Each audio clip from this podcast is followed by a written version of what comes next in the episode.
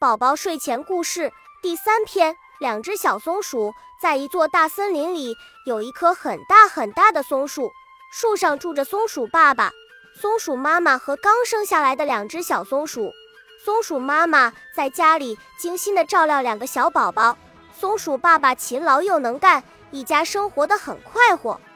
两只小松鼠一天天地长大了，姐姐小红点聪明伶俐。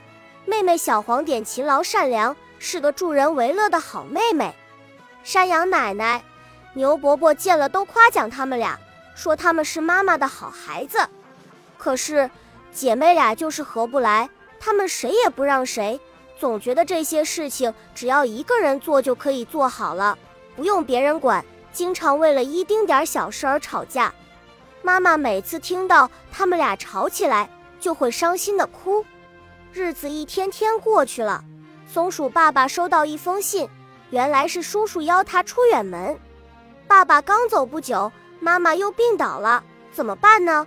两只小松鼠还没有出过门，妈妈又不能给他们找东西吃，难道等着饿肚子吗？这时候，松鼠妈妈对他们俩说：“好孩子，你们看妈妈这样子，不能出去给你们找吃的了，你们俩现在一起出去找东西吃吧。”他们俩，你看看我，我看看你，什么也没说，只是点了点头。妈妈又对他们说：“你们俩可要小心，森林里有许多大坏蛋，可要小心。做姐姐的要照顾好妹妹，不要大吵大闹。记住妈妈的话了吗？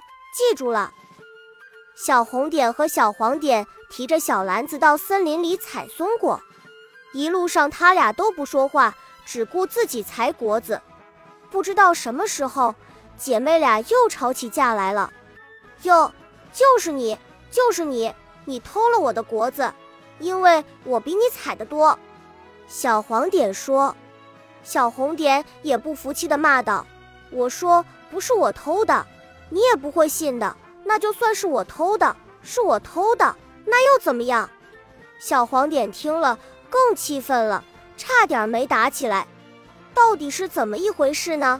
原来他俩采好了满满一篮的松果后，都又累又困了，就在大树下睡起觉来。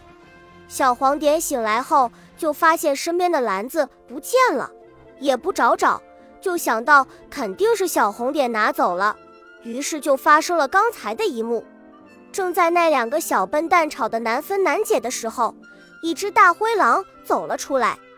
这只大灰狼已经饿得肚子咕咕响了，看见两只小松鼠，口水都流出来了，心里想：这回晚餐有着落了。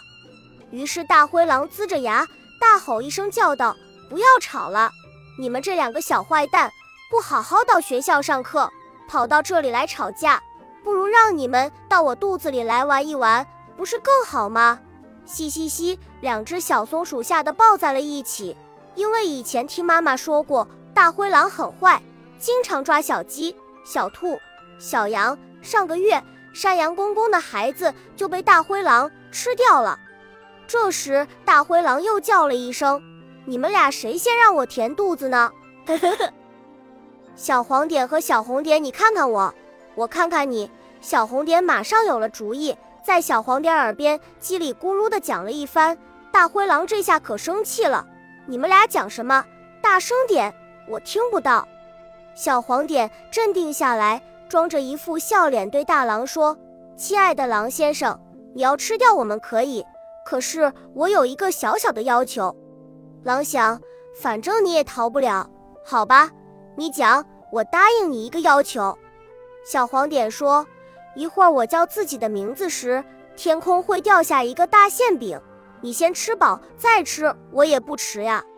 大灰狼一听，嘿，这也是个好办法。好吧，于是大灰狼扬起脖子，等待着大馅饼。于是小黄点迅速爬上一棵大树，叫道：“小黄点！”只听到“砰”的一声，大灰狼就大叫一声：“哎呦，这大饼怎么那么硬呢？给你大饼，大饼来了！”小黄点和小红点，你一个。我一个的用松果来砸大灰狼的脑袋，给你，给你，一个个松果砸得大灰狼夹着尾巴逃跑了。小黄点和小红点共同战胜了敌人，高兴的又蹦又跳，这才懂得团结友爱力量大，从此再也不吵架了。爸爸妈妈都开心的笑了。